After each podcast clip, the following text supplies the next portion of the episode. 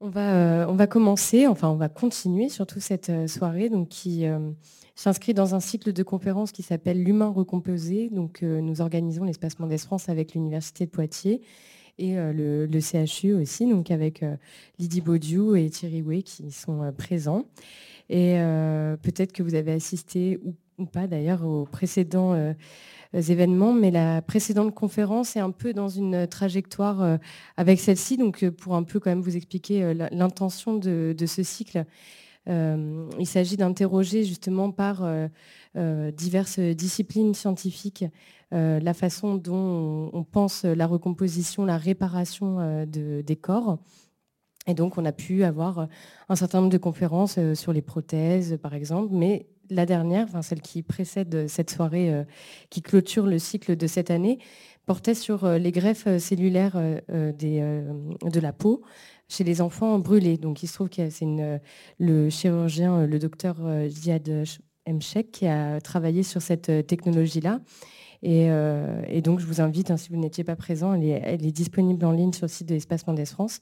Et donc, c'est un peu un lien pour nous, en tout cas ces interrogations-là, qui visent à, interroger euh, cette question de la réparation euh, sur... Euh, mais oui, vas-y Chloé. avec une proposition qui aille à la fois des sciences humaines et sociales jusqu'à évidemment la médecine, les, sciences et techniques.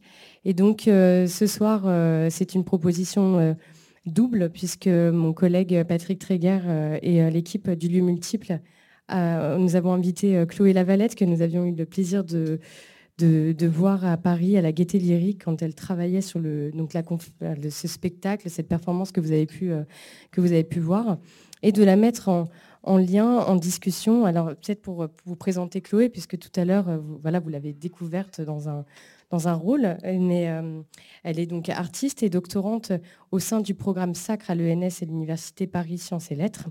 Et donc peut-être, voilà, ce qui serait intéressant, c'est de dialoguer euh, entre, entre, entre les deux. Et notre deuxième euh, invitée est Christine Berger, qui est anthropologue, philosophe des techniques et qui travaille depuis 2015 sur justement ces questions de, de la peau.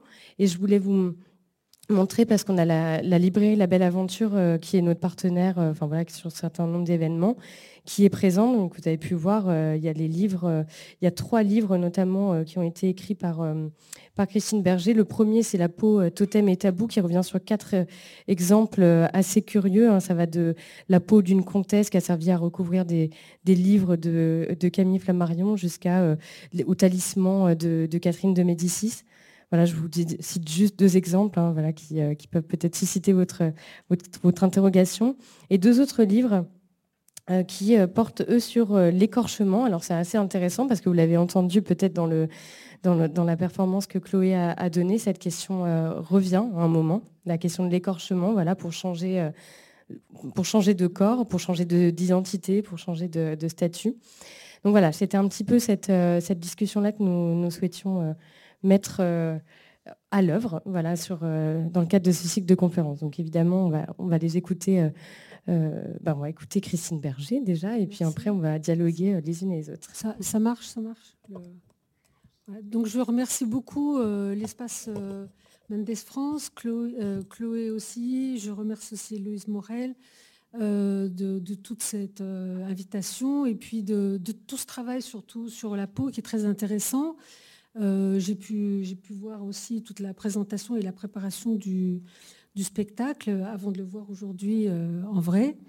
Et euh, donc je voulais rappeler que j'appartiens à cette revue, l'Apologie, dont il y a quelques exemplaires, peut-être même d'ailleurs il y a tous les exemplaires, une revue assez récente, l'Apologie, donc P-E-A-U-L-O-G-I-E, e, pas apostrophe, mais presque, hein, c'est un petit, une petite sonorité. Et donc, il y a justement un, numéro sur euh, les peaux artificielles. Et c'est intéressant parce que euh, je me suis aperçue en lisant ce numéro que la, grosse question, euh, ça avait été en fait au début le rejet des peaux. et progressivement, plus on, s'intéressait à la façon dont on voulait que la peau réparatrice puisse être alliée ou crochetée, ou en tout cas intimement reliée à la peau malade, euh, ça demandait de s'approcher euh, des profondeurs de la peau. Et, avant de penser à essayer de fabriquer une peau qui soit une peau neutre, une peau qui n'ait pas d'histoire. Et ce que je vais faire justement par rapport au spectacle de, Chloé, c'est que moi je ne vais pas aller dans l'avenir, elle y a été d'ailleurs abondamment. Peut-être qu'un jour on aura des peaux avec euh, de la chitine, euh, peut-être une peau de serpent, enfin bon, qui va s'adapter. Mais en tout cas, je vais aller euh, poser une question pour l'instant dans la première partie de ce que je vais dire, ça ne va pas forcément durer très longtemps, sur la peau à l'origine. L'origine de la peau, comment la peau s'est faite, comment, comment le, vivant a, inventé cette peau. Et puis dans une deuxième partie, je ferai une exploration mythologique, parce que dans les mythologies grecques, euh, alors bien sûr, je choisirais une tranche parce que c'est un appareil de texte assez monstrueux, depuis Hésiode jusqu'à Pindare, donc moins 8, moins, 8e, moins 6e, euh, euh, jusqu'à Ovide d'ailleurs, donc jusqu'à l'époque de Jésus-Christ, premier siècle. Et, après, ça continue bien sûr avec Martias, l'écorchement de Martias, qui depuis son origine jusqu'à nos jours est une thématique artistique extrêmement vivace. Alors, je commencerai par euh, me pencher un peu euh, sur euh, la notion de peau qui, au début, semble toujours hanter un peu la surface. la surface de la peau. D'ailleurs, au début du spectacle, on regarde la peau comme ça, à la surface. Et la peau, rien qu'à la surface, c'est déjà quelque chose de vertigineux, parce que si on agrandit un peu, on s'aperçoit qu'il y a des plis, et puis dans les plis, il peut y avoir des trous, etc. Donc en fait, euh, la, peau, euh, la peau pose question parce que c'est une fausse surface. Euh, avec tout le travail que Didier Andieu, a fait sur le mois peau, d'ailleurs vous avez parlé d'enveloppe, rapidement on comprend que la peau n'est pas une surface, mais au contraire, non seulement c'est une profondeur, mais c'est une clôture. C'est-à-dire que le vivant, euh, alors on ne peut pas parler de ça évidemment euh, de la peau d'un atome, ça se passe différemment hein, au niveau moléculaire, euh, mais pour ce qui est du vivant, le vivant se caractérise par l'invention d'un principe de forme, un principe de génération de formes multiples qui est la membrane. Et en fait cette membrane, c'est une invention parce qu'elle commence par délimiter dès son origine un intérieur un extérieur, et c'est-à-dire euh, une entité, une entité qui est une identité. Alors bien sûr, euh, la question de la, membrane, euh, comme définition d'une identité, c'est que ça enclut un espace dans lequel progressivement, il va y avoir l'intégration de la limite comme quelque chose qui est dialogant. La limite est créée, elle crée une identité cette identité détermine une différence, ce qui est moi, ce qui n'est pas moi. Et donc on évolue dans un milieu en tant que vivant, cette petite, euh, euh, identité de départ, qui est une membrane close, euh, finit par, avoir des échanges avec ce qui est tout autour et qui peut être la même chose que soi, d'autres cellules par exemple, ou un milieu qui est constitué de, choses comme des gaz ou des éléments chimiques. Donc euh, la membrane, euh, très rapidement, devient quelque chose qui euh, a des étages, des couches. D'ailleurs, vous en parlez aussi dans le spectacle. il y a plusieurs couches. Et ce qui m'a beaucoup intrigué quand, j'ai commencé à, à, travailler sur cette notion de membrane, c'est que non seulement ça enclos un espace intime qui va échanger avec l'extérieur, mais c'est que pratiquement, euh, enfin, je peux dire que c'est inhérent à la membrane, il y a la peau intérieure et la peau extérieure, avec une communication entre les deux peaux. Et donc on a un ensemble de couches entre le monde extérieur, le monde intérieur, mais ce monde intérieur lui-même s'articule avec un principe euh, de fabrication de formes qui va permettre de nourrir, réparer, faire grandir, donc la croissance. Et donc on a là le principe de l'invention des formes. Alors ce principe d'invention des formes, si nous on regarde comment on est fabriqué, on s'aperçoit, si on essaie de connaître un peu notre anatomie, euh, que la majeure partie des choses qui nous fabriquent euh, sont enveloppées. tout ça est bien rangé, bien classé, bien protégé. Et par exemple, les poumons, euh, c'est la plèvre. La plèvre, c'est une double peau. La peau interne qui communique avec le poumon, la peau externe qui protège de la cage thoracique. Si on regarde par exemple les viscères, euh, le système digestif, il y a euh, également le péritoine avec deux peaux qui communiquent bien sûr l'une avec l'intérieur, l'autre avec l'extérieur, mais qui glissent sans arrêt l'une sur l'autre. Euh, il peut y avoir la même chose euh, pour les os. Chaque os est enveloppé d'une peau. S'il n'y avait pas cette peau, l'os ne pourrait pas manger, l'os ne pourrait pas se reproduire, l'os ne pourrait pas se réparer. Et donc la peau pose la question très vertigineuse qui est posée dans le spectacle, qui est celle de l'éternelle jeunesse. La peau, c'est le seul organe de notre corps que visiblement on peut arracher, gratter, abîmer, couper, brûler et qui va se reproduire, qui va se réparer. Alors bien sûr, il y a l'événement historique de la cicatrice et du coup, ce qui est intéressant quand on parle de cette peau comme étant la membrane qui clôt un monde, c'est que le vivant se détermine comme être membrané qui a sa propre histoire, et son déplacement.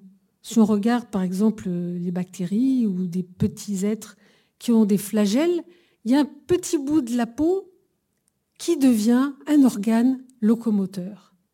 Hein. et ce n'est pas du tout séparé de la peau, ce n'est pas séparé de la membrane. La membrane, en se diversifiant, fabrique tout ce dont elle a besoin en se nourrissant. Alors, euh, la chose intrigante, c'est qu'on peut se poser euh, cette question, c'est qu'en fait, la peau, c'est une sorte de capsule temporelle qui enferme tous les événements du vivant. C'est-à-dire la cellule où nous, ou un animal, ou une plante, euh, tout ce qui est vivant, va avoir des traces, des cicatrices, sa propre personnalité, son vécu. Alors en ce moment, on parle beaucoup des arbres, on parle beaucoup des plantes, mais on s'aperçoit que tout ça, c'est la mémoire de cet être qui est inscrit complètement dans le développement de la membrane.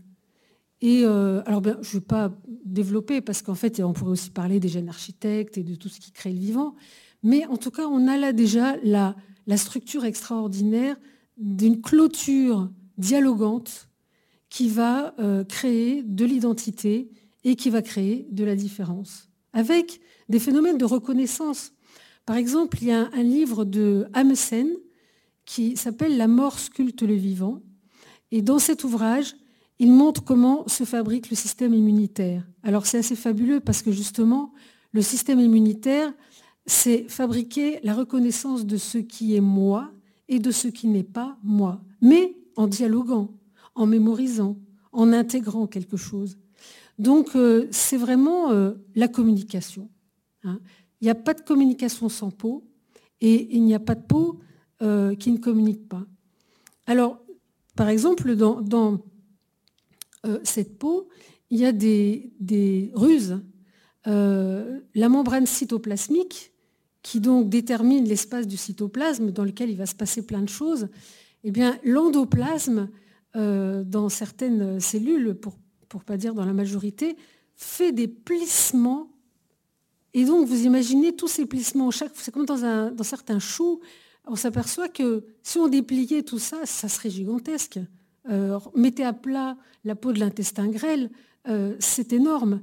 Donc en fait, la peau est intelligente dans la mesure où elle a compris que dans la clôture, il fallait développer le maximum de surface et que dans cette surface, il va y avoir des échanges. Donc euh, c'est quand même intéressant. Alors maintenant, je vais poser une question un peu comme dans le, 28 minutes euh, qui se termine le samedi par... Euh, euh, ça, c'est intéressant. C'est pourquoi nous avons des poumons et qu'est-ce qui nous différencie des bactéries? Alors là, on va, on va finalement à, moins... On va, plonger à, pour l'instant à 3 milliards 8 d'années. parce qu'en fait, l'invention de la bactérie et de l'arché, c'est le début du vivant. C'est jamais que des reconstructions pour l'instant qui pourront évoluer, parce que la science euh, n'a pas dit son dernier mot. Mais euh, qu'est-ce qu'il peut y avoir de semblable entre une bactérie et nous? Et qu'est-ce qu'il peut y avoir de dissemblable? Vous allez me dire, on n'est absolument pas une bactérie. Bon, vous aurez raison. Mais d'un autre côté, si on regarde à l'origine ce qui a pu se passer qui font que nous sommes ce que nous sommes, nous, on est, euh, dans le domaine des vivants, on est des eucaryotes. À l'origine du vivant, il y a des êtres qu'on appelle les prokaryotes, et même encore avant, les proto-prokaryotes, et même encore avant les eucaryotes, il y a les archées, les, premières choses qui se développent. Et donc, euh, les uns sont aérobies, les bactéries, c'est-à-dire euh, vont se nourrir de la lumière solaire et fabriquer euh, de, l'oxygène. Pour les anaérobies, les eucaryotes, l'oxygène n'est pas bon du tout. Et eux, ils ont un mode de, nourriture qui n'est pas très efficace, qui est la glycolyse. Ils vont attraper tout ce qui peut être les sucres, les transformer, que ce soit plantes ou, futurs animaux. Mais finalement, euh, c'est quelque chose qui n'est pas si efficace. Alors la grande question, c'est euh, quand exactement, on ne peut pas le savoir. Pour l'instant, il y a des hypothèses, mais quand est-ce que ces deux êtres se sont rencontrés? En tout cas, un jour, un jour, et puis progressivement, ils se sont rencontrés, ils ont commencé à, se côtoyer, à se rapprocher de plus en plus. Et euh, bon, il y a quelqu'un qui s'appelle euh, euh Jean-Marc Sellos, qui a écrit un livre qui s'appelle Jamais seul. Dans ce livre, il parle beaucoup de la symbiose. J'ai trouvé ça assez fascinant. Et donc, ce qui est euh, assez magique, c'est que justement deux êtres qui n'étaient pas identiques ont fini par se rapprocher tellement que ces premiers eucaryotes qui euh, étaient en train d'inventer eux-mêmes une peau euh, très particulière, c'est-à-dire que les, les eucaryotes par rapport aux prokaryotes, une bactérie, ça a un ADN, mais l'ADN n'est pas dans un noyau, n'est pas séparé par une peau. Alors que chez les eucaryotes, le, noyau dans lequel il y a l'ADN, il est euh, protégé par une peau. Le matériel est rangé quelque part dans, une petite boîte. Alors que la bactérie, son ADN flotte dans, le, liquide euh, de, sa, fabrication.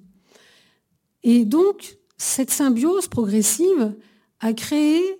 Euh, alors au début, on pensait que ça s'appelait, enfin, que, ça avait été un phénomène de, ce qu'ils appellent euh, les biologistes l'invagination, c'est-à-dire que le proto-eucaryote euh, s'est creusé jusqu'à accueillir euh, quelque chose d'autre qui était justement les toutes premières bactéries. Mais on ne sait pas, c'est des hypothèses pour l'instant. Toujours est-il que progressivement, ces bactéries se sont rapprochées et ont émis échange, un tel échange que l'eucaryote a fini par phagocyter la bactérie. Cette première bactérie, euh, elle a perdu son flagelle, elle est rentrée un peu comme les spermatozoïdes rentrent dans les ovules, et elle s'est développée là. Et en fait, ce que cette bactérie a porté, c'est toute la fabrication de la chaîne respiratoire. Parce que les bactéries, bien sûr, fabriquaient l'oxygène donc vous imaginez un peu l'invention de la nature, une invention technique qui est que pour, agrandir, on pourrait dire, il n'y a pas d'intentionnalité dans la nature, mais en tout cas on peut le restituer comme ça, pour agrandir ses capacités, ses capacités énergétiques, alors qu'elle avait un mauvais système euh, énergétique, ou en tout cas pas très efficace, a introduit dans son corps un autre être, la bactérie, et la bactérie s'est développée en apportant son, euh, son système euh, ADN également, et nous-mêmes, en tant que vivants, nous avons à l'intérieur du corps la trace de cet événement sous forme de notre ADN mitochondrial, c'est-à-dire que l'ADN qui est transmis par la mère, c'est l'archive vivante de ce premier événement qui s'est multiplié, qui a été acquis par la nature, qui, a été mémorisé et puis qui a été valorisé comme comportement efficace pour acquérir, j'espère que ça va, euh, comme comportement efficace. Donc, en fait, dans notre corps, nous avons cette, euh, trace mémorielle, on pourrait dire, de l'acquisition euh, d'une bactérie qui, chez nous, se manifeste sous forme d'ADN mitochondrial. Alors, voilà donc pour euh, ce petit parcours, on pourrait dire, dans la biologie et euh, qui donc était une sorte de, retour euh, par rapport à, cette avancée dans le futur, un retour vers euh, d'où nous venons. Et ce qui est quand même assez magique, c'est que là d'où nous venons, nous nous en souvenons. Alors bien sûr, on s'en souvient. Imaginez qu'on n'a pas besoin de faire d'efforts de mémoire, heureusement, parce que sinon, franchement, on ne pourrait pas tout faire. Mais il y a cette régularité de la nature qui garde tout ce qui a été efficace, qu'elle a trouvé par hasard, par rapprochement, par association, par pénétration, par intégration, par phagocytage, et euh, jusqu'à ce que ça fonctionne, finalement, ça, continue jusqu'à nos jours. Hein. Et c'est pour ça que euh, les, tout ce qu'on fait, euh, j'allais dire, de dangereux par rapport aux vivants, ne serait-ce que les radiations nucléaires, euh, qui peuvent perturber ces patrimoines génétiques qui se sont construits. Alors ça, cet événement, c'est à peu près il y a 1,8 milliard euh, années, mais euh, la Terre elle-même a, inventé ses proto-êtres il y a 3 milliards 8 d'années.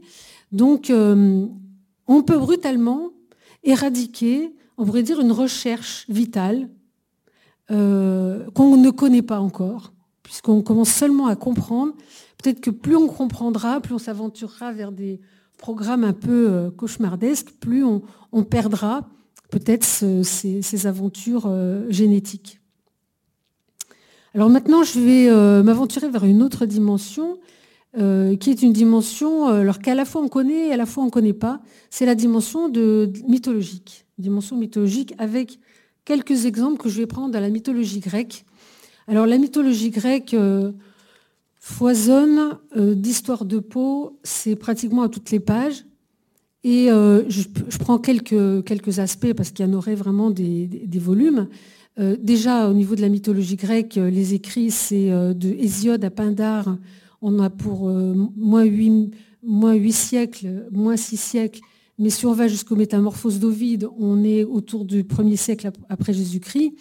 Et puis, tous les écrits de tous les chercheurs, des historiens, euh, des gens qui étudient les textes anciens, etc., il y a des, bibliothèques complètes sur, euh, les, histoires de la mythologie. Donc je vais prendre quelques personnages que je vais euh, suivre comme ça pour montrer un peu les histoires de peau.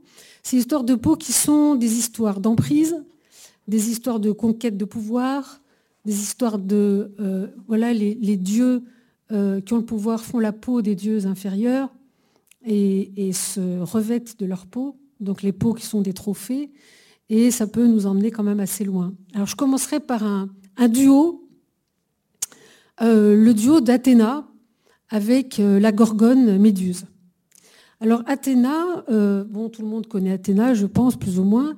C'est une, une, déesse grecque qui, euh, sa, caractéristique, euh, elle est vierge. Elle tient énormément à être vierge, donc impénétrable. C'est la déesse de la guerre, c'est la déesse de la sagesse, mais attention, la sagesse, pas euh, la sagesse zen, non. Elle est de bons conseils pour les guerriers, elle connaît les alliances, et Athéna, c'est quelqu'un de très jaloux, de très méfiant, de très sophistiqué, et elle, elle veille beaucoup aux relations entre les dieux comme ça et euh, une, déesse qu'on va lui mettre face à face, qui est la Gorgone Méduse. Donc elles étaient trois sœurs, et la Méduse, à l'origine, dans une grande partie des textes, c'est une très belle femme. C'est pas du tout ce qu'on va voir par la suite. C'est une très belle femme qui se caractérise par une immense chevelure magnifique. Et euh, Poséidon euh, tombe amoureux d'elle follement. C'est certainement des déesses euh, de la marine, des déesses de la faune de la mer, des profondeurs de la mer. Et toutes les histoires de Dieu euh, sont des histoires euh, de conquête de territoire, certainement historiques, avec des traces de ces histoires. Mais donc les dieux qui se battent et qui s'avalent les uns les autres, c'est très souvent des fabrications de panthéons post-guerre. Donc, euh, Méduse euh, a décidé de devenir euh, vraiment la, servante d'Athéna, et donc elle est dans le temple d'Athéna. Mais comme Poséidon tombe amoureux d'elle, malheureusement, même si elle ne veut pas, eh bien, il viole Méduse. Donc vous voyez, il y a un peu un, pendant entre Athéna qui est vierge, Méduse qui voulait être vierge, mais elle est en fait, elle, pénétrée par, par Poséidon. Et euh, bien sûr, elle, en conçoit deux enfants. Et Athéna, euh, ça s'est passé euh, dans l'enceinte de son temple. Et donc, elle est horriblement jalouse. Et que fait Athéna quand une déesse ne lui plaît pas ou qu'une déesse lui a déplu? Comme elle fait aussi pour la déesse Tisserand de Arachné, eh bien, elle va transformer Méduse en cette horrible créature qui a des grosses joues, un visage grimaçant, euh, qui, a des yeux qui pétrifient quiconque les regarde. Euh, donc on ne voudra une chose, c'est que fuir en fait cette, méduse. Ses cheveux se transforment en serpents. C'est un peu comme dans certains contes pour enfants. Hein. Il y a un conte pour enfants où euh, la, méchante, la méchante fée fait qu'une jeune fille va cracher des crapauds, des serpents. Donc transforme ses cheveux en serpents et Méduse devient un être terrifiant qui garde la porte des enfers. Donc en fait, cette, euh, histoire de, Méduse, c'est vraiment la, marque de, la part d'Athéna euh, de, sa jalousie. Alors, on reprend l'histoire un petit peu plus loin. Euh, Athéna, en fait, elle apprend à un moment donné qu'il y a un héros, le héros grec Persée. Ce héros grec, alors lui, il a une autre trajectoire, une autre histoire, mais en tout cas, sa mère Danaé est menacée par le roi de l'île où elle habite avec son fils. Euh, il veut l'épouser et elle ne veut pas.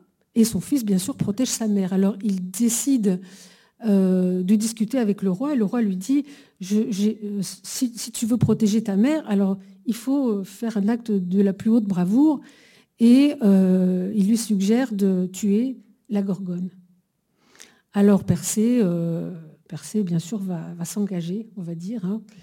Et euh, Athéna, qui est de bon conseil, lui donne les outils. Alors Athéna elle-même, elle a déjà euh, des outils, des... je ne vais pas insister sur ces outils, mais elle a un bouclier qui est fabriqué de la peau de Pallas, qui est un géant qu'elle a tué dans la gigantomachie. Ils ont tué les, géants, certains dieux ont tué les géants, et c'est la peau du, géant qu'elle a écorché et qu'elle a transformé en, bouclier. Donc déjà, elle, elle montre qu'elle est, elle est très... Euh, elle est très trophée comme ça, elle arrache la peau et elle fabrique quelque chose pour s'en revêtir et s'en protéger finalement. Alors, euh, elle donne à Persée euh, des sandales ailées pour courir très très vite. Elle donne un bouclier. À l'intérieur du bouclier, il y a un miroir. Et ce miroir va permettre à, finalement Persée de ne pas regarder la gorgone et de pouvoir, euh, s'il est capable, euh, la tuer. Et euh, donc, Persée va jusqu'aux enfers et bataille avec la Gorgone. Et, il réussit à un moment donné, où elle lui a donné aussi une épée d'or.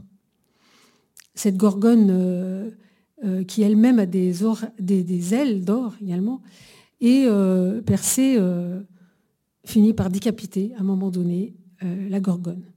Donc, euh, quand la gorgone est décapitée, elle pousse un cri terrible que Persée n'oubliera jamais, qu'il va raconter après à Athéna. Et euh, ses deux sœurs courent après Persée, très très vite, très très vite. Mais comme Persée a des sandales euh, ailées, donc il, réussit à leur échapper, mais il arrive devant Athéna et il raconte à Athéna que ces cris sont absolument horribles et que leur visage était absolument horrible et qu'elle pleure et qu'elle crie et, que c'est épouvantable. Et il jette au pied d'Athéna le, trophée. Il jette au pied d'Athéna la tête euh, de la gorgone et la peau de la gorgone euh, qu'il a réussi à arracher à la gorgone.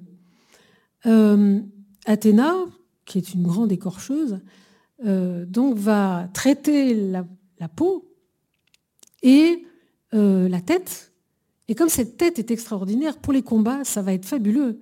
Elle va enfin avoir quelque chose qui va méduser complètement les, combattants. et elle se fait une cape.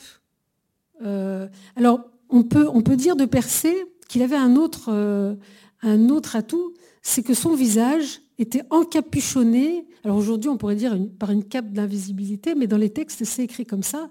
Il a le visage encapuchonné de la peau des trépassés qui fait qu'on ne voit pas la tête. C'est aussi un peu pour ça que c'est un leurre par rapport à Méduse. Et donc, euh, euh, Athéna euh, se réjouit d'avoir cette cape, parce que cette cape, c'est, j'allais dire, c'est une sorte de laisser-passer.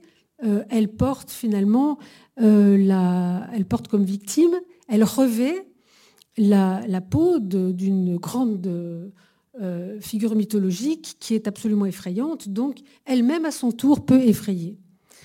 Alors euh, Athéna, elle est très sensible à un instrument qui va avoir une longue durée mythologique qui s'appelle le holos, A-U-L-O-S, qui est une flûte à double tuyau.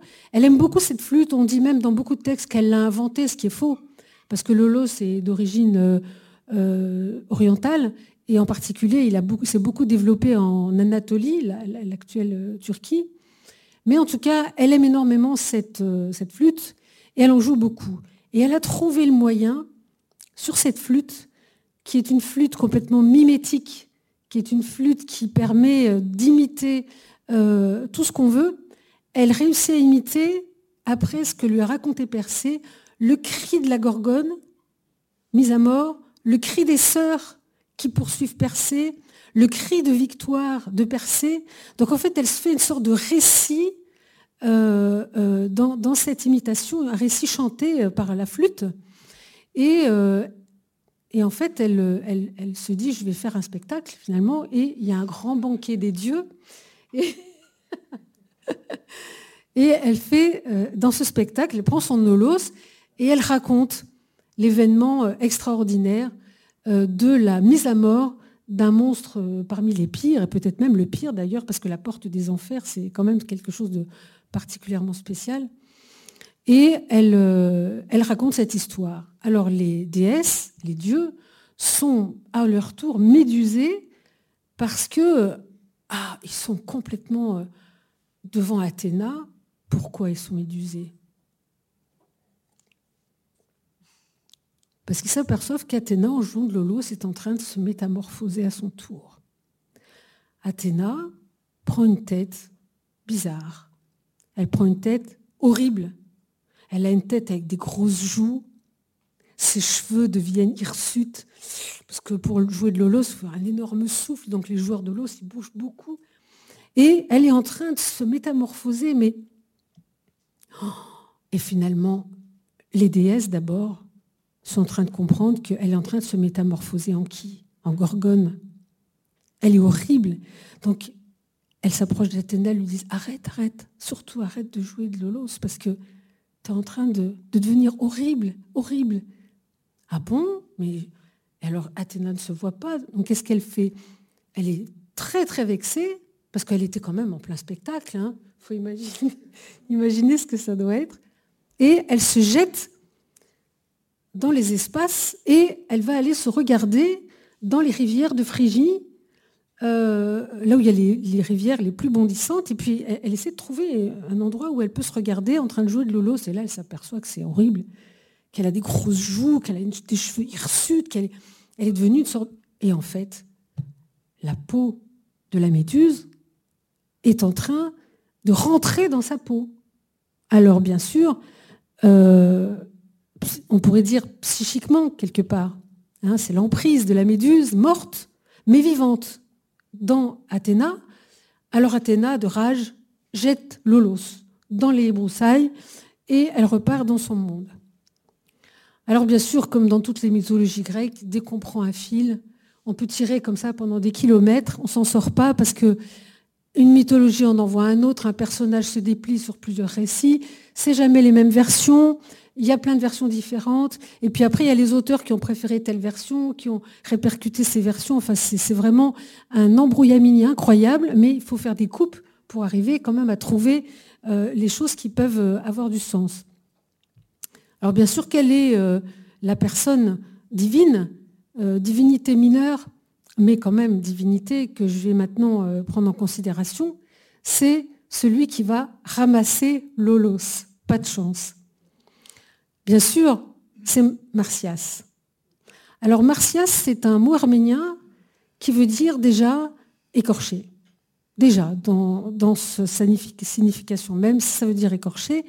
Alors c'est un mot que j'ai bien aimé un peu, euh, enfin voir euh, le déploiement de cette figure, et j'en parlerai un petit peu, parce que là, je crois que ça, va déjà très vite. Et donc, ce Martias ramasse Lolos, et qui est Martias Donc, Martias, c'est un, un, pas un satyre, justement, c'est un silène, euh, justement parce qu'il est très chaste. Hein. C'est une divinité des eaux, et euh, il est toujours à la suite des cortèges de Cybèle, qui est une déesse anatolienne de la fécondité, euh, du printemps, euh, de la végétation florissante, bondissante. Euh, donc c'est vrai. Et puis en même temps, c'est la mère des. On la présente souvent avec deux fauves. Elle est, elle est, royalement installée avec les deux fauves de part et d'autre. Et donc elle est liée au monde animal. Et lui, il est toujours en train de jouer de l'olos Martias dans ce cortège.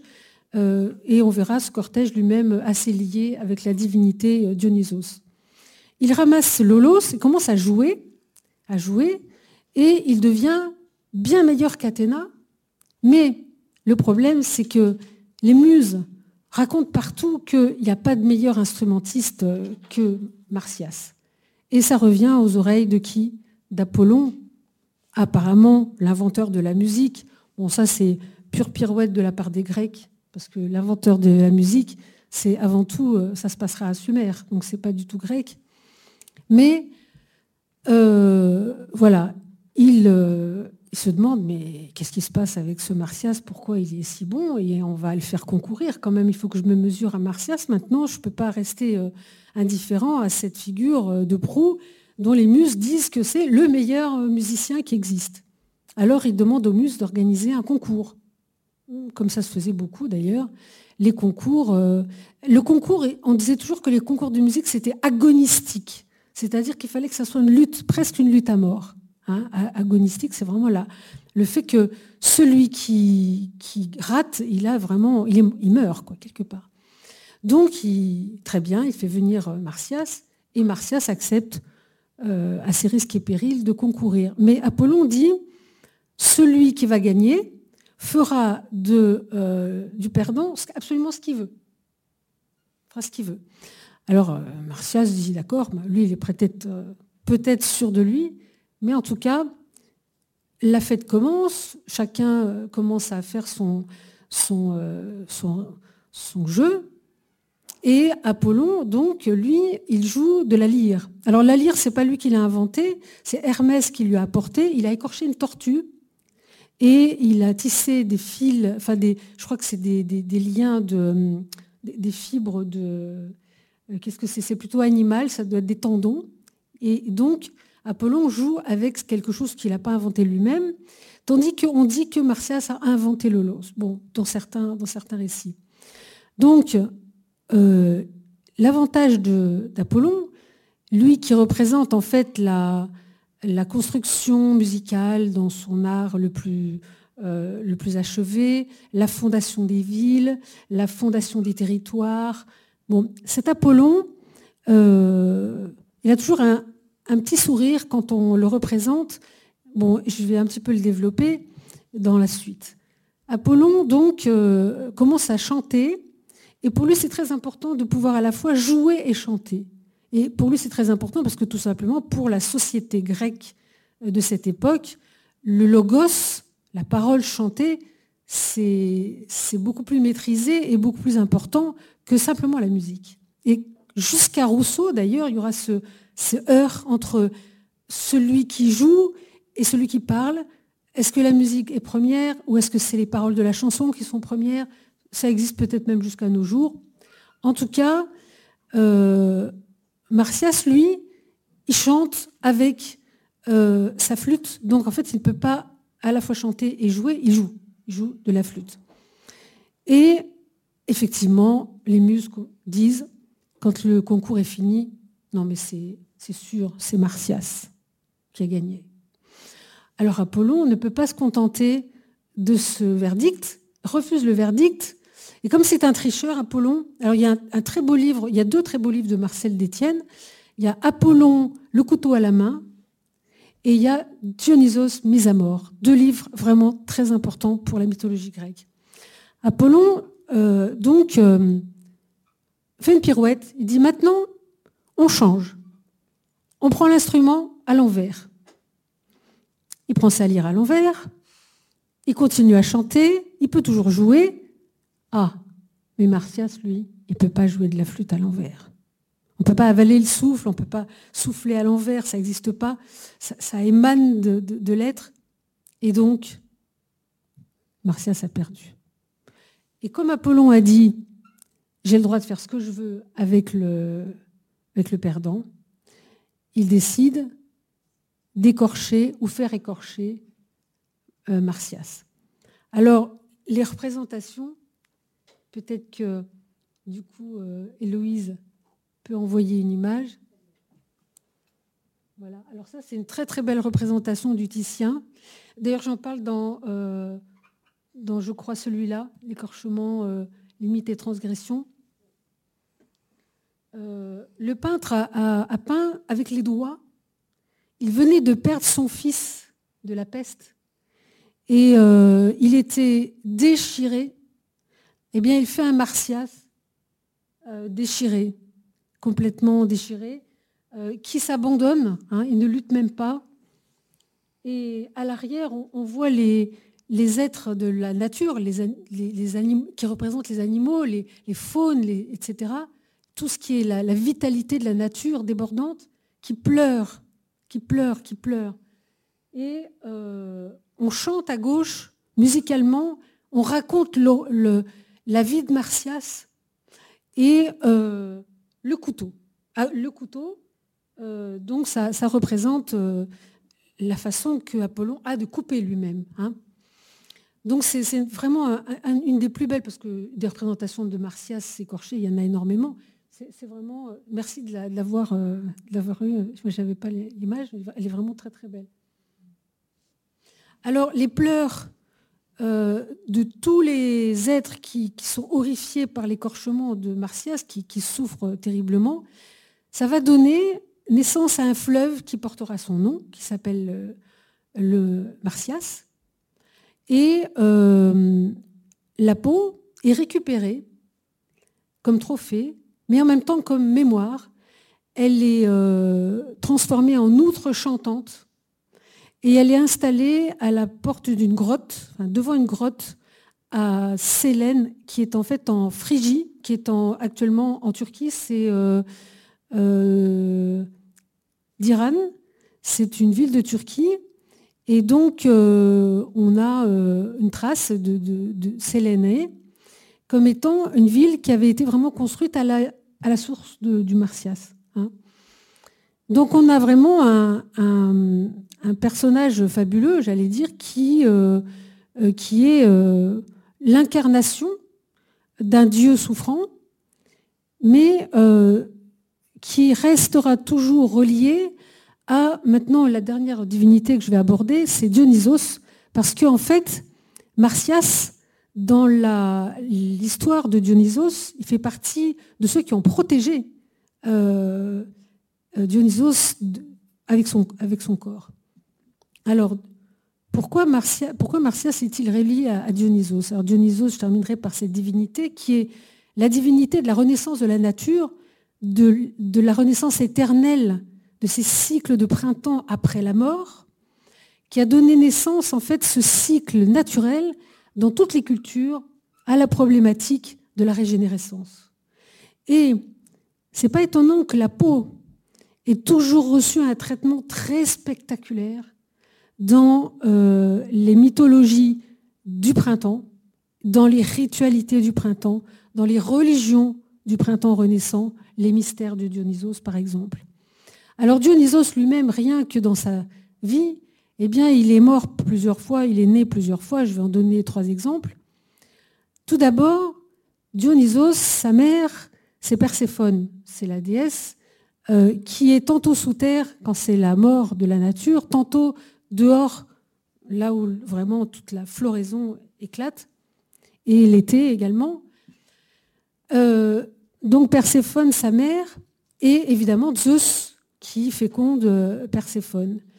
Alors quand Dionysos naît, cet être du renouveau, il y a beaucoup de, divinités, de, monstres, de, dieux, tout le panthéon, enfin tout, ce qui peut exister, qui est très perturbé par une divinité qui représente l'incarnation de l'éternelle jeunesse, parce que capable de mourir et de renaître sans cesse. Alors bien sûr, ils vont vouloir le tuer, hein, ce dieu. Les premiers qui vont le tuer, c'est les titans. Les titans se jettent sur Dionysos enfant, en l'attirant avec des toupies, des miroirs, etc. Et ils le capturent. Qu'est-ce qu'ils font? Ils le brisent, ils le cassent, ils le démembrent, ils le déchirent, ils lui font la peau, ils le mettent dans un chaudron, ils le mettent à bouillir. Et bien sûr, l'idée, c'est qu'il va falloir, ils veulent absolument cette jeunesse, cette régénérescence constante. Donc, ils veulent manger Dionysos. Donc, ils font un, banquet, une bacchanale de banquet euh, cannibale. Et la première qui, euh, qui, on va dire, va intervenir, c'est Athéna. Athéna entend parler de ça. Elle est horrifiée, elle accourt, elle accourt le plus vite possible. Et elle va juste récupérer au dernier moment le, cœur de Dionysos, quand même, qui bat encore. Elle récupère ce cœur. Donc, euh, euh, ce cœur, il faut en faire quelque chose, puisque tout le reste euh, est à l'état de cadavre ou à moitié bouilli, mangé. Puis même, ils ont commencé à faire rôtir des morceaux. Enfin, c'est vrai. Ils veulent absolument ingérer Dionysos. Bon. Donc, elle prend le cœur et elle le donne à Zeus. Retour à l'envoyeur quelque part. Hein. Alors, Zeus, horrifié, bien sûr, toujours euh, capable de faire tout ce qu'il faut, prend le cœur et hop, il va choisir encore une autre maîtresse, parce que lui, c'est toujours ça, hein, il est inépuisable géniteur, et avec des maîtresses à non plus savoir que faire. Donc il va trouver une autre maîtresse, s'appelle Sémélé. Il lui pile le cœur en tout petits morceaux et il lui donne à manger le cœur. Sémélé, euh, après avoir mangé le cœur, bien sûr, est fécondé par Zeus, et hop, ça recommence. Et Sémélé est enceinte. Alors on se dit, Bon, très bien, il va pouvoir renaître. Dionysos, effectivement, se développe. Et à ce moment-là, Héra, qui est la déesse, enfin qui est donc l'épouse de, Zeus, qui est la déesse du, mariage, du foyer, elle est très très jalouse. C'est pas possible, ça ne va pas se passer comme ça. Donc, elle se débrouille pour euh, devenir la nourrice de Sémélé pour accueillir le petit Dionysos bébé. C'est ce qu'elle fait très bien. Et elle va voir Sémélé, puis elle lui dit, mais toi qui es amoureuse de Zeus, il faudrait quand même... Est-ce qu'il s'est montré dans sa plus belle splendeur? Alors elle lui dit, ah non, non, c'est-à-dire eh comme tonnerre, comme éclair, comme orage. Ah non, non. Eh bien, il faut lui demander, tu ne connais pas Zeus dans son état normal, son vrai état. Il, ne s'est montré que comme un, dieu pitoyable. Alors euh, Sémélé dit, d'accord, d'accord, je vais lui demander, peut-être qu'il acceptera. Alors bien sûr, elle lui demande, et Zeus, qu'est-ce qu'il fait? Hein, Il ne fallait pas, mais il le fait. Il se montre comme tonnerre, orage, euh, etc. Et il foudroie ses mêlées. Donc, puisqu'il foudroie ses mêlées, Dionysos, de nouveau, doit mourir. Alors Zeus comprend sa, sa méprise, et tout de suite, il attrape le fœtus de Dionysos, et qu'est-ce qu'il en fait? Il se le colle dans la cuisse et il le coud. Il le, coud dans sa cuisse. Quand on dit être né de la cuisse de Jupiter, en fait, c'est Dionysos. Il le coud dans sa cuisse et avec la peau de la cuisse et le muscle de la cuisse, il en fait une sorte euh, d'état naturel de la grossesse. Et on voit que Dionysos recommence à grandir. Et là, il vient au monde évidemment, euh, Zeus le libère quand c'est le moment, et il le confie justement aux muses, à euh, Martias et aux êtres qui vont aller le cacher dans les grottes de Phrygie, là où la nature est bondissante, là où les rivières sont inépuisables, en Anatolie, et euh, donc il grandit. Alors voilà pour la mythologie grecque, mais ça c'est le mythe. Mais maintenant il y avait tous les rites qui étaient autour de Dionysos, animés par Dionysos, les mystères de Dionysos, les, antesturies qui étaient euh, les fêtes de Dionysos, qui, sont en fait des fêtes qui existent dans tout le monde grec, mais même après dans le monde romain, qui sont les fêtes euh, de régénérescence de la nature, euh, de l'apparition du printemps et qui vont enterrer l'hiver. Hein. On enterre l'hiver et maintenant on accueille le printemps. Donc en fait, ces fêtes sont les fêtes de l'excès, de la démesure, cette démesure qui est à l'égal de la nature, qui est inépuisable dans l'invention des formes, comme on a vu tout à l'heure, puisqu'il y a toujours des liens, elle n'arrête pas de faire des liens. Et c'est pour ça qu'on buvait beaucoup dans les rites euh, et les mystères de Dionysos. Dionysos est lié au vin, à l'ivresse, l'enivrement qui recouvre une deuxième euh, couche de signification parce que, alors, les Grecs ont inventé le binge drinking. Hein. Il fallait boire une outre de 3 litres de vin le plus vite possible, et puis après, il fallait recommencer. C'est-à-dire que celui qui était capable d'en boire une deuxième, et puis une troisième. Donc en fait, c'était, des excès, euh, des excès de danse, des excès de, breuvage, des excès de, de chant, et non seulement ça, mais aussi des excès de ce que la peau permet, c'est-à-dire que quand on déchire la peau, Qu'est-ce qu'il y a sous la peau? Eh bien, il y a la symbolique du sang, qui est en fait recouvert par celle du vin. Et déchirer l'outre de vin, c'était une des fêtes du printemps. Euh, le tout début des fêtes de printemps, c'est qu'on va casser les amphores de vin, on va répandre le vin, et en même temps, euh, les femmes, beaucoup de femmes, alors des jeunes filles, des jeunes femmes, mais même des femmes mariées qui ont des enfants, partent dans la forêt pour déchirer des animaux, les manger vivants, ça s'appelle le sparaphagmos, et euh, elles déchirent également des peaux, c'est-à-dire qu'elles peuvent euh, devenir très violentes, elles peuvent agresser, mais elles peuvent agresser sexuellement, et en fait c'est une fête de licence, de débauche, euh, et comme disent les textes, les femmes avec les hommes, quand elles l'en trouvent, les femmes avec les femmes aussi, et c'est vraiment des échanges de vitalité à tous les niveaux. Donc en fait, cette, euh, je vais terminer là, juste pour donner un petit horizon de possibilités à partir de là. C'est que ce Dionysos, euh, fête de printemps, là on le voit sous forme de mythologie. On se dit, est-ce que du coup, les sacrifices humains, ça existait en Grèce? Est-ce qu'on a réellement déchiré des peaux et des humains pour les manger? Alors c'est une grosse question. Il y a un ouvrage qui s'appelle euh, de, Pierre Boncher qui est sur euh, est-ce que vraiment les, sacrifices humains en Grèce ont, existé ou est-ce que c'est un fantasme? Euh, Il répond par il répond assez mollement, mais moi je me suis posé la question quand même est-ce que ça n'aurait pas existé? Alors après je me suis tournée vers les sites qui eux faisaient des sacrifices humains. Très souvent les représentations de Martias écorché quand ce n'est pas Apollon qui écorche, c'est un site, parce que les sites écorchent et euh, font des sacrifices humains.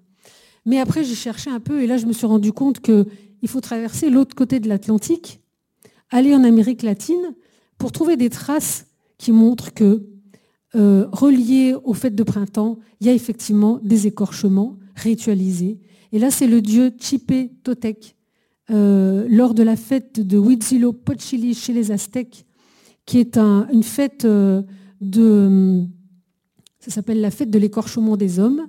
Donc il y avait des guerriers issus des territoires conquis qui étaient les meilleurs, que l'on prenait pour les faire combattre avec quatre chevaliers jaguars, quatre chevaliers aigles, donc jaguars et aigles, hein, tout ce qui déchire. Et une fois qu'on avait euh, un guerrier qui avait résisté à tout cela, il y avait un cavalier gaucher qui l'attaquait. Et quand, euh, bah, il était, euh, quand il était vaincu, on prenait sa peau, on l'écorchait, et un prêtre revêt la peau entièrement. Donc on l'écorche très bien avec des techniques qui sont bien décrites. C'est décrit dans le Codex Tovar. Codex de Tovar, c'est euh, Juan de Tovar, c'est un jésuite. En fait, c'est un Indien converti, bien sûr, qui parlait le nahuatl et qui a raconté les rituels vivants de son ethnie. Donc pour vous dire que le printemps et le sang sont complètement liés. Et je vais terminer par un film troublant que je suis allée revoir pour préparer cette petite conférence. C'est le film de Pasolini, Médée. Dans Médée, il y a quand même un passage assez incroyable où un jeune homme qui a l'air euh, à la fois doux, gentil, mais un peu simplé, progressivement est conduit euh, sur la scène de sacrifice. Euh, et puis, alors, Pasolini le montre tout en le montrant pas trop longtemps.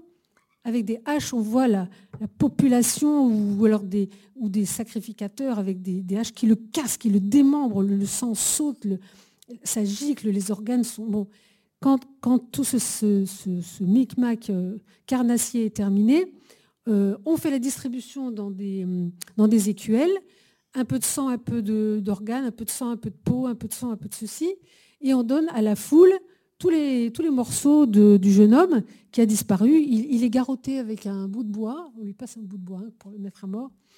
Et donc, euh, chacun trempe son doigt dans le sang, lèche euh, d'une façon euh, euh, complètement, enfin dans l'ivresse, lèchent le sang de la victime. Mais surtout, après, qu'est-ce qu'ils font? Ils partent avec les plats et là, ils vont enduire de sang. Et dans le film, c'est vraiment quand même assez saisissant. Les feuilles des arbres, les troncs des arbres. Et ensuite, ils se déplacent vers les champs de blé et ils vont mettre du sang dans les blés. Donc en fait, dans ce film, euh, il nous euh, ramène à une époque de l'humanité où la naissance, la renaissance après la mort était tellement saisissante pour les humains qu'il euh, fallait faire quelque chose pour renvoyer l'ascenseur à la puissance qui génère la vie. Et donc, il fallait sacrifier un beau jeune homme et l'offrir au champ de blé. Je vous remercie de votre attention.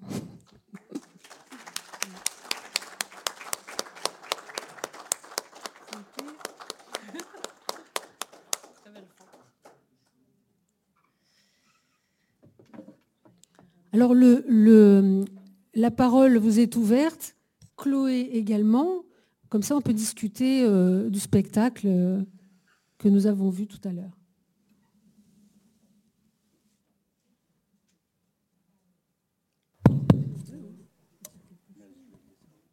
Bonsoir, euh, à tout le monde et aux personnes que, je n'ai pas vues tout à l'heure aussi.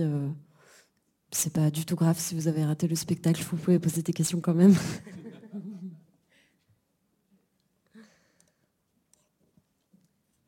Euh, bonsoir, je, tenais à dire que j'ai vraiment apprécié votre spectacle parce qu'au début j'ai eu un peu de mal à, vous suivre. Et au fur et à mesure, j'ai vraiment, euh, vraiment apprécié, j'étais étonnée, euh, j'ai même euh, ri.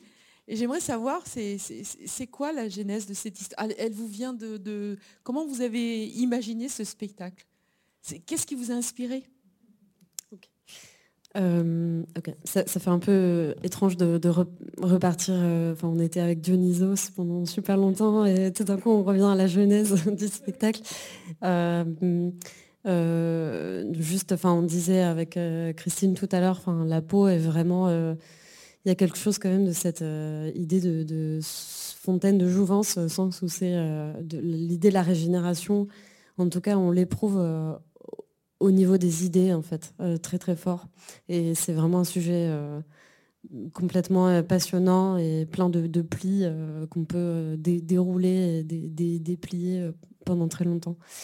Euh, donc pour répondre à votre question, euh, le contexte euh, dans lequel je me suis retrouvée à faire ce spectacle, c'est que je réalise une thèse depuis quelques années en art du spectacle qui parle de la nudité. J'essaye de, penser en fait l'usage de la nudité sur les scènes contemporaines.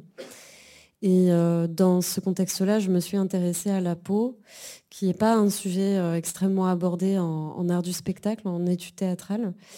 Et, euh, je, suis tombée euh, en fait euh, à un moment sur un, article de presse, tout simplement, qui parlait du développement actuel de la bioimpression en 3D de peau, puisque la, peau est en fait un peu une, grammaire des organes, puisque tous les organes sont composés de, membranes, on, appelle ça les membranes épithéliales. Et euh, donc en fait, les, labos qui travaillent sur les impressions d'organes euh, bah, commencent par travailler sur ça. Quoi.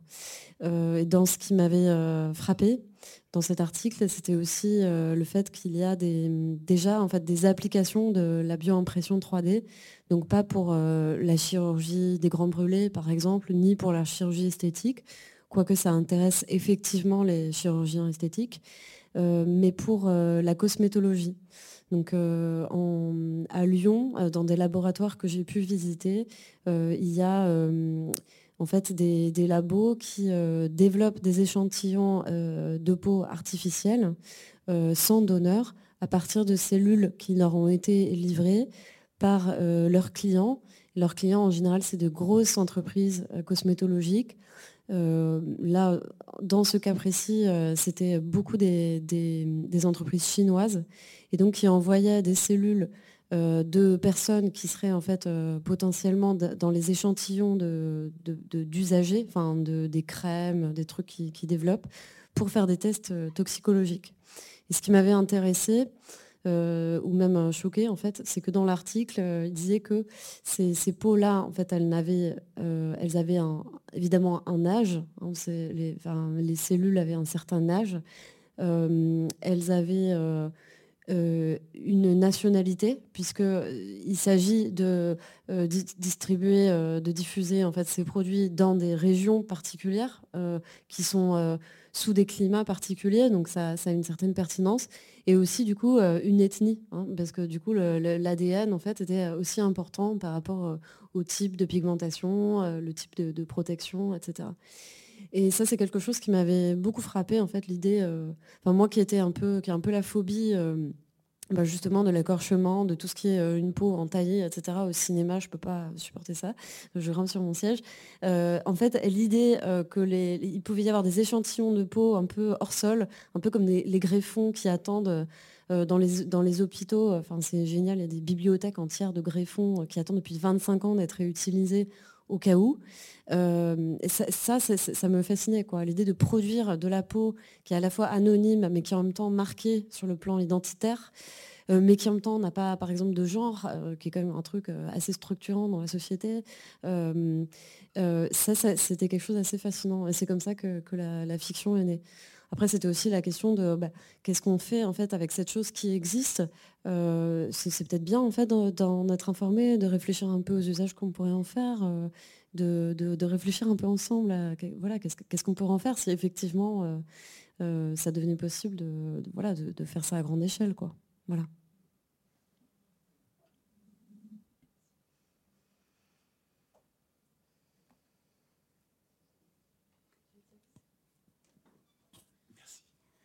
Merci beaucoup à, toutes les deux pour effectivement euh, pour cette soirée et tout ce qu'on a pu entendre. Alors moi j'avais, euh, c'est pas vraiment des questions, c'est plutôt deux commentaires. Un commentaire sur, euh, sur, la mitochondrie et j'allais dire le fait de l'assimilation de la mitochondrie. Alors c'est vrai que vous, vous, le présentez comme finalement une association euh, plutôt qui s'est faite pour permettre effectivement d'utiliser l'oxygène, mais il ne faut quand même pas oublier que derrière cette, cette appropriation de la mitochondrie, de la bactérie et de sa mitochondrie par la cellule, il y a une pression de changement de l'atmosphère de la Terre qui a amené effectivement une atmosphère oxygène avec les algues bleues qui ont changé et qui ont contribué à complètement changer cette composition d'oxygène, puisqu'initialement il n'y avait pas d'oxygène et on s'est retrouvé avec une atmosphère de 21% d'oxygène. Ce qui est important, c'est que si cette appropriation de la mitochondrie n'avait pas été faite, il n'y aurait pas eu d'existence derrière, puisque effectivement les anaérobies auraient été grandement menacées et on aurait probablement peut-être pas vu apparaître effectivement ces eucaryotes, en tout cas certainement pas euh, de la manière dont on, dont on les a aujourd'hui, enfin dont on peut les avoir et dont on a évolué avec, puisque on en fait partie hein, quand même quelque part, on en est composé. Donc ça c'est un point qui est très intéressant. Mais en même temps, ça a été aussi un signal de, un signal de, de mort programmée, danger, puisque la mitochondrie est responsable de types de mort cellulaire particuliers. Et également, elle est aussi responsable du stress oxydant. Donc de la production effectivement de ces radicaux qui sont quelque part aussi des outils de mort et qui finalement contribuent au vieillissement, contribuent à l'athérome, contribuent à tout un tas de pathologies aujourd'hui que l'on a et que l'on a avec nous. Donc un aspect très positif, mais avec un double message qui est celui de pouvoir vivre avec une nouvelle atmosphère, mais en même temps de signer quelque part son arrêt de mort, puisque même l'hémoglobine subit avec l'oxygène qu'elle transporte le stress aussi de cet oxygène. Donc comment est-ce qu'on peut utiliser un poison en vivant avec? C'est vraiment une, évolution qui est extrêmement intéressante de ce point de vue-là. Et puis sur la, sur la peau, alors bien entendu, la, peau, c'est vraiment quelque chose qui est, euh, qui est extrêmement important. C'est cette enveloppe, comme vous l'avez décrite, effectivement. Alors c'est aussi quelque chose qui est, euh, qui est la mémoire, qui est le souvenir. c'est aussi quelque chose qui est colonisé par des milliards de bactéries. Donc en soi, c'est toute une vie qui est sur la peau. En même temps, c'est des souvenirs, c'est des souvenirs de, de, caresses, c'est des souvenirs de, de c'est la mémoire, la mémoire du chaud, du froid, des sensations de plaisir, etc. Mais en même temps aussi, c'est un terrible carcan dans les maladies de peau. Et les maladies de peau, par exemple, qui provoquent des prurites absolument, des démangeaisons, donc absolument terrifiantes, avec quelque part ce, cette situation un peu particulière de, de la démangeaison et finalement du grattage de cette démangeaison qui produit ce soulagement temporaire, puisque la démangeaison va continuer, le pourri va continuer. Donc cette relation très, très, euh, très particulière de la peau qui à la fois permet euh, la mémoire du, plaisir, de situations de plaisir, de caresses, etc., mais en même temps aussi qui est un carcan qui enferme quelque part l'être dans ses souffrances. C'est vraiment intéressant. Euh, alors, je me suis intéressée après justement aux pathologies euh, de la peau. Euh, j'ai une amie qui est psychiatre qui m'a raconté beaucoup de cas tragiques, euh, notamment tous les gens qui s'écorchent, parce que là je travaille en particulier sur l'écorchement. Et donc elle m'a parlé de cas de personnes qui s'écorchent la peau à force de se gratter et on finit par les bander tout en essayant d'explorer un peu le processus psychique aussi qui peut conduire à, l'auto-écorchement, puisque parfois il n'y a pas de raison euh, médicale ou il n'y a pas de pathologie, mais ce sont des pathologies mentales. Et on bande, elle me racontait qu'on bande les personnes pour les protéger. Et que ces personnes finissent par arracher les bandages pour enfin euh, obtenir ce qu'elles veulent, c'est-à-dire on, a l'impression qu'elles veulent aller dedans, s'auto-phagocyter quelque part. Voilà. Et du coup, c'était assez fascinant euh, parce qu'elle me disait que hum, il y avait une femme, à force d'avoir été bandée, puis rebandée, puis rebandée, en fait, elle avait fini par euh, euh, tolérer les bandages. Alors elle a été ramenée chez elle, bandée, totalement bandée. Euh, on la ramène chez elle, elle est morte le lendemain, allongée dans son lit. Et donc les psychiatres qui la suivaient se sont dit, mais elle est morte de quoi, en fait? Eh bien elle s'est retrouvée chez elle, il n'y avait plus personne pour la bander. Elle pouvait revenir à l'hôpital se refaire bander encore. Mais finalement, la peau, ce n'était pas seulement la peau, ni les bandes, c'est encore autre chose. Donc c'est là qu'on s'aperçoit que la peau, c'est plus que la peau, c'est-à-dire que c'est la personne qui vous touche, qui, est, vous-même en même temps dans le dialogue. Et puis les personnes qui se touchent elles-mêmes sont quelque chose dans la société. Donc en fait, le point de contact n'a pas de lieu. C'est ça que la peau nous apprend, c'est que tous ces échanges euh, sont euh, quelque chose d'extrêmement invisible, extrêmement ténu, mais qui tient le tout. C'est un peu comme les fascias dans le corps, qui sont ces espèces de faisceaux. C'est pas de la peau, c'est pas du muscle, c'est pas du tendon, c'est tout à fait autre chose. Ça enveloppe tout, ça bouge, et, c'est euh, récent qu'on s'y intéresse. Donc en fait, la peau, c'est pas un objet euh, si facilement euh, visible. Il y a tout, l'aspect invisible de la peau qui est le contact. Et le contact, il peut être même dans l'invisible, euh, par la pensée ou, par l'affect qui se transmet, et pas forcément immédiatement par la peau. Et, du coup, je, me suis intéressée après à tout ce qui est visible de notre contact avec les choses, alors que nous nous sommes absentés des lieux j'ai fini par travailler, on discutait de ça, sur les scènes de crime, où on laisse un peu de notre peau derrière et qui ne se voit pas, mais qui est déposée sous forme d'infimes traces d'ADN qui vont finir par nous rattraper. C'est le principe de l'OCA. Et c'est quand même assez magique parce que ceux qui euh, nous fabriquent bah, comme on disait au début, hein, cette, cette, peau qui enveloppe, c'est quelque chose en fait d'extrêmement complexe, vraiment extrêmement complexe. Et les maladies de peau, euh, alors elle, m'a montré qu'il y avait beaucoup de problématiques autour de la nostalgie des territoires, et notamment beaucoup de gens qui avaient été exilés, qui avaient des maladies de peau, et euh, le territoire, euh, là où on habite, la maison, c'est la peau.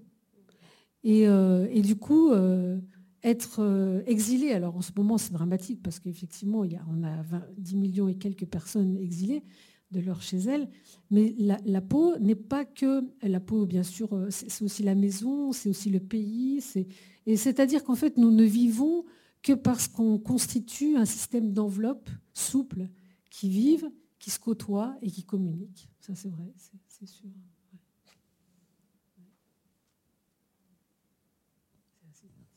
Je veux bien rebondir. Je peux rebondir?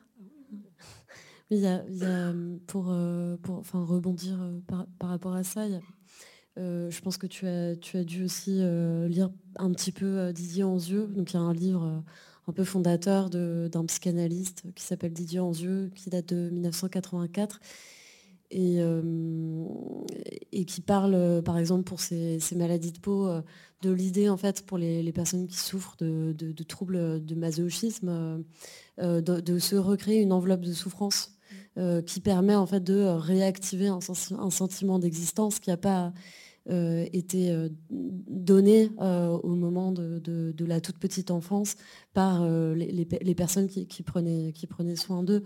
On, peut avoir aussi d'autres types d'enveloppes hein, un peu, qui peuvent devenir des, carcans, en tout cas des, formes qui sont socialement un peu perturbatrices, comme une enveloppe de muscles aussi, hein, une enveloppe d'invulnérabilité, voilà, une carapace.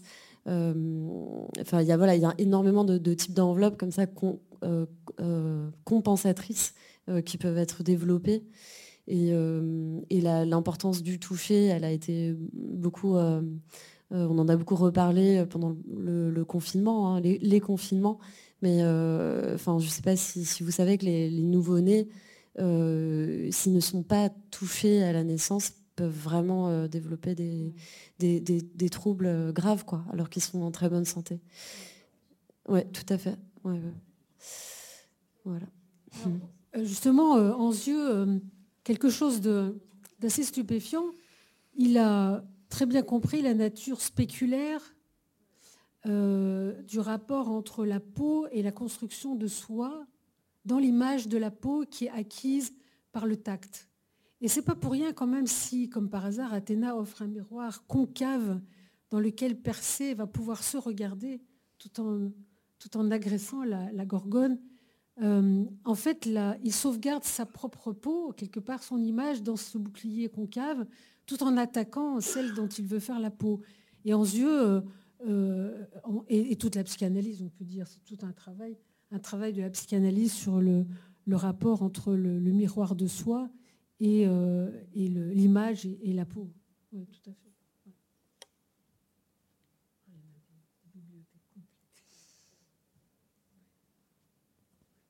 J'aurais une question à, vous poser à l'une et l'autre parce que j'avais donc déjà vu le, spectacle de la performance de, Chloé et puis j'ai après euh, lu euh, les, livres sur l'écorchement de, euh, de, Christine et en fait je suis interpellée en revoyant ta, performance Chloé de la fin dont, c'est marrant, je ne me souvenais pas de cette fin de, la peau musicale finalement et c'est quelque chose aussi qu'on retrouve dans, dans les mythes cette, euh, cette, peau qui est aussi transformée euh, euh, par le son, est-ce que c'est des choses justement dont on retrouve des traces? Enfin, voilà, Comment ça vous est...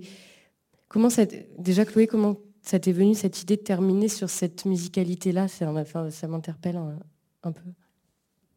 En fait, je viens de, de me rendre compte là en t'écoutant qu'il y avait cette, cette réactivation là du mythe de Martias, mais je ne l'avais absolument pas je l'ai absolument pas prémédité en fait. Euh, non, non, c'était euh, euh, vraiment dans, l'écriture de la fiction, hein, l'idée de, qu'est-ce qu'on fait de, ces peaux abandonnées qui constituent une mémoire de l'humanité. Euh, et, je pense vraiment que c'est venu euh, de, l'inconscient euh, universel auquel j'ai un petit accès. voilà, pas de.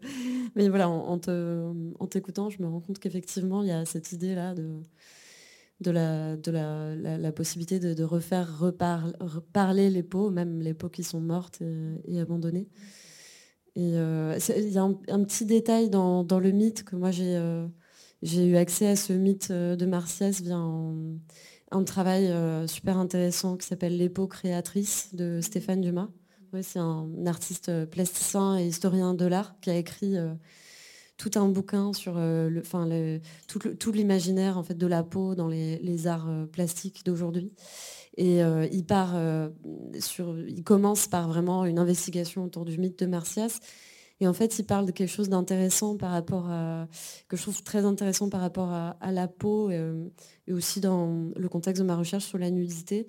C'est-à-dire que avec Apollon, qui est vraiment le, dieu en fait euh, de la composition, de l'ordre, euh, de la fondation, du commencement, etc. Donc celui qui, trace des flèches dans le temps euh, sur lesquelles il n'y a pas de, retour et qui a ce geste euh, du couteau, qui est un geste un peu transitif. C'est le sujet, un peu la rationalité, qui euh, va opérer sur quelqu'un qui est réduit à un objet.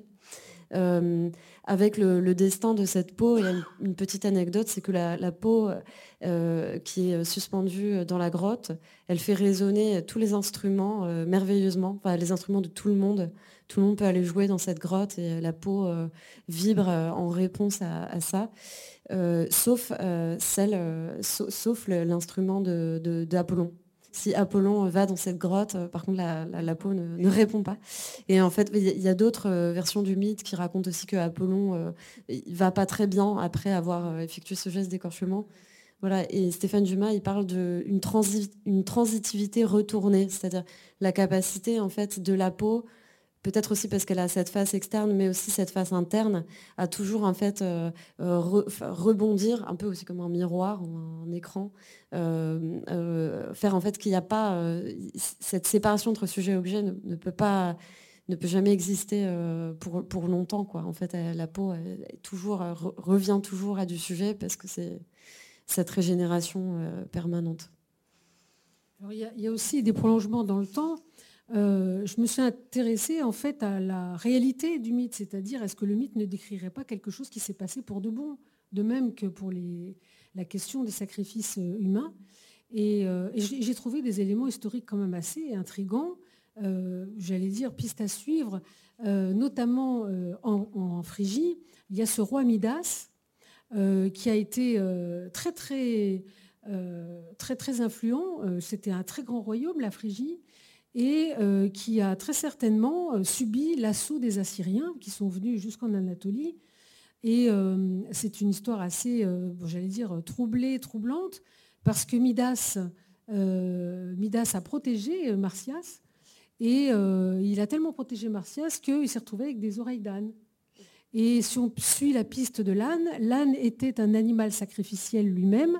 On couchait euh, et on cousait dans des pots d'âne écorchés les malades et on les mettait dans des grottes pour incuber, euh, à faire des rêves, etc. Donc en fait, on a des prolongements religieux, on a des prolongements thérapeutiques, on a des prolongements, politiques.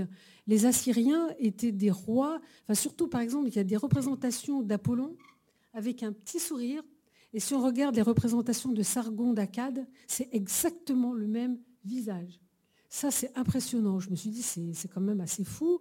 Euh, ce petit sourire euh, d'écorcheur euh, narquois, eh bien, en fait, les Assyriens, première chose qu'ils faisaient avec, leur, avec les, victimes, ils écorchaient les victimes et ils en faisaient des pots qu'ils tannaient et qu'ils installaient sur les murailles de leur cité.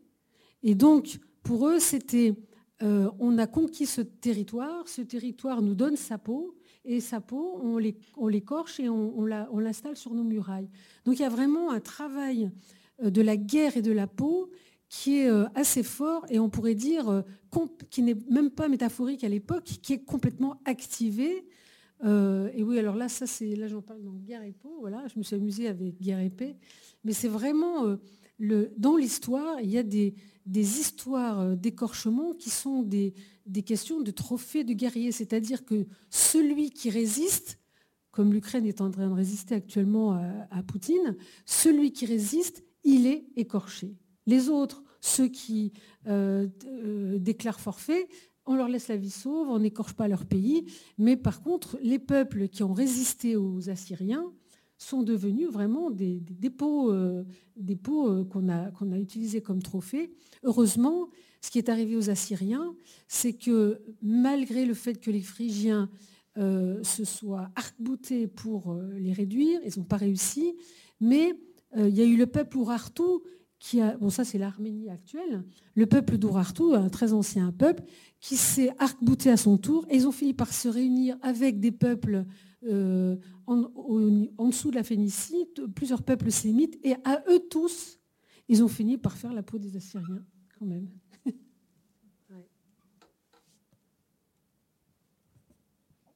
S'il n'y a pas d'autres questions, tu veux rapidement parce que du coup, il va falloir après qu'on libère les lieux, mais non, non. Non, merci beaucoup hein, pour euh, l'organisation de cette soirée. Merci. Euh, on laisse ça. Non, non, je, voulais juste. il y a plein de questions qui seraient passionnantes euh, autour de la mythologie en particulier, avec son miroir aussi. je crois que Persée renvoie son image à Méduse, hein, il me semble. Dans, une des versions, le Persée renvoie son image à Méduse à travers le miroir. Hein, c'est ça. Hein. Ouais. Mais euh, non, non, mais je, voulais poser une question plutôt euh, pour le spectacle. Euh, il y a une dimension, on va dire, satirique, politique aussi, bon, et, des clins d'œil aussi un peu ironiques, par exemple, sur les tenues de certains, certaines catégories d'ouvriers. ça peut faire penser à une situation très contemporaine. les éboueurs, etc. Est-ce que vous pourriez nous en dire un peu plus justement sur le propos politique?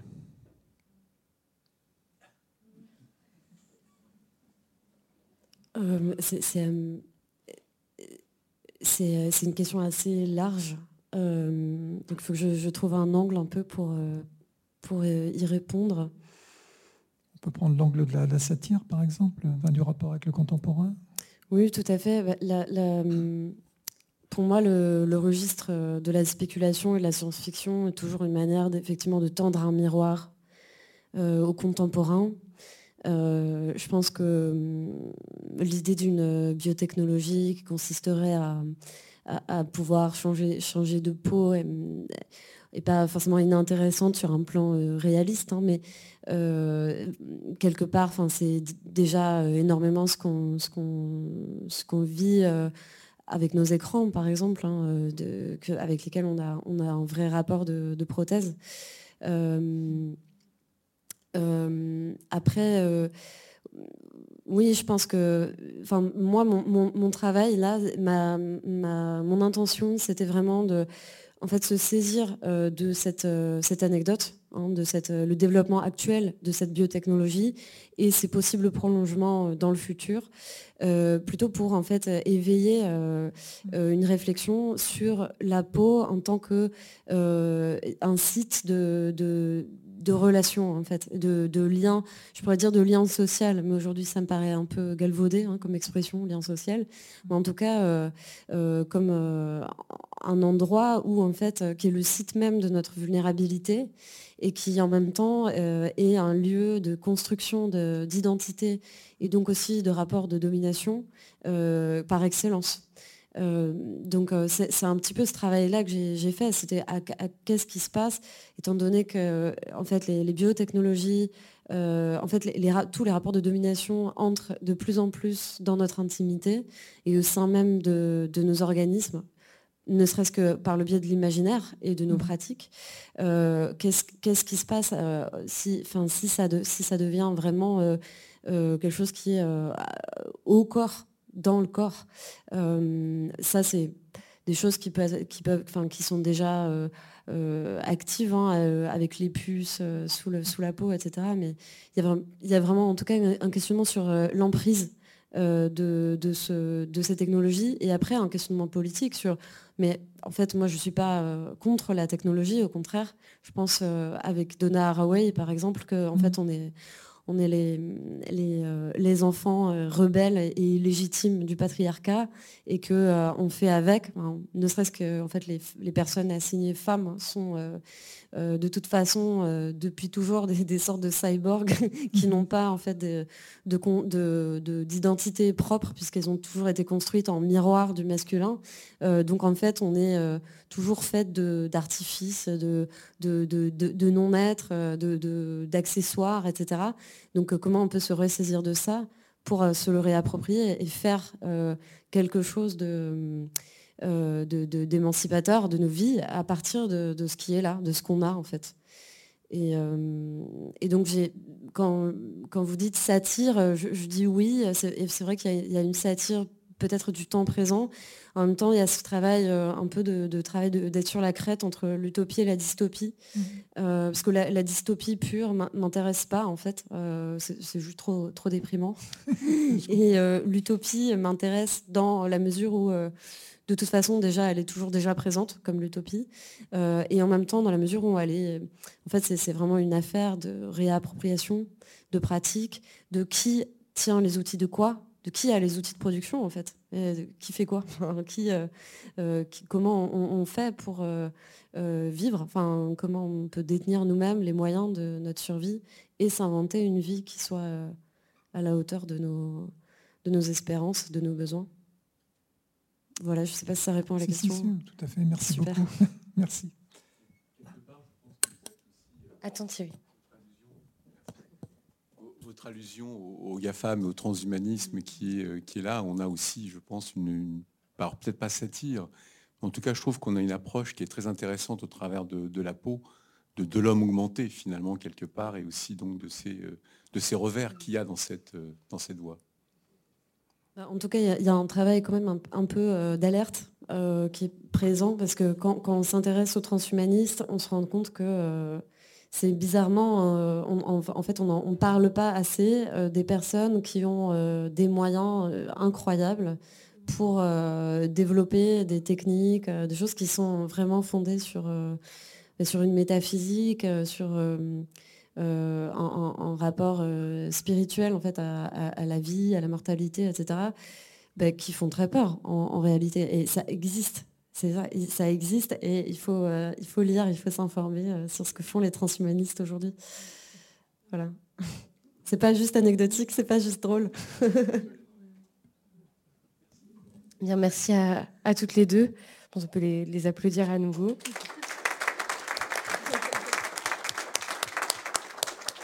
Merci d'avoir été là. Merci. Et puis, bah, merci aussi à la librairie La Belle Aventure, si vous voulez. Il y a, euh, quelques livres. Euh, et la revue L'Apologie euh, dont parlait Christine, qui est disponible. Stéphane, voilà. Stéphane Eas et Maude qui donc, tiennent cette revue et qui, qui commencent vraiment à bien se développer. Merci beaucoup.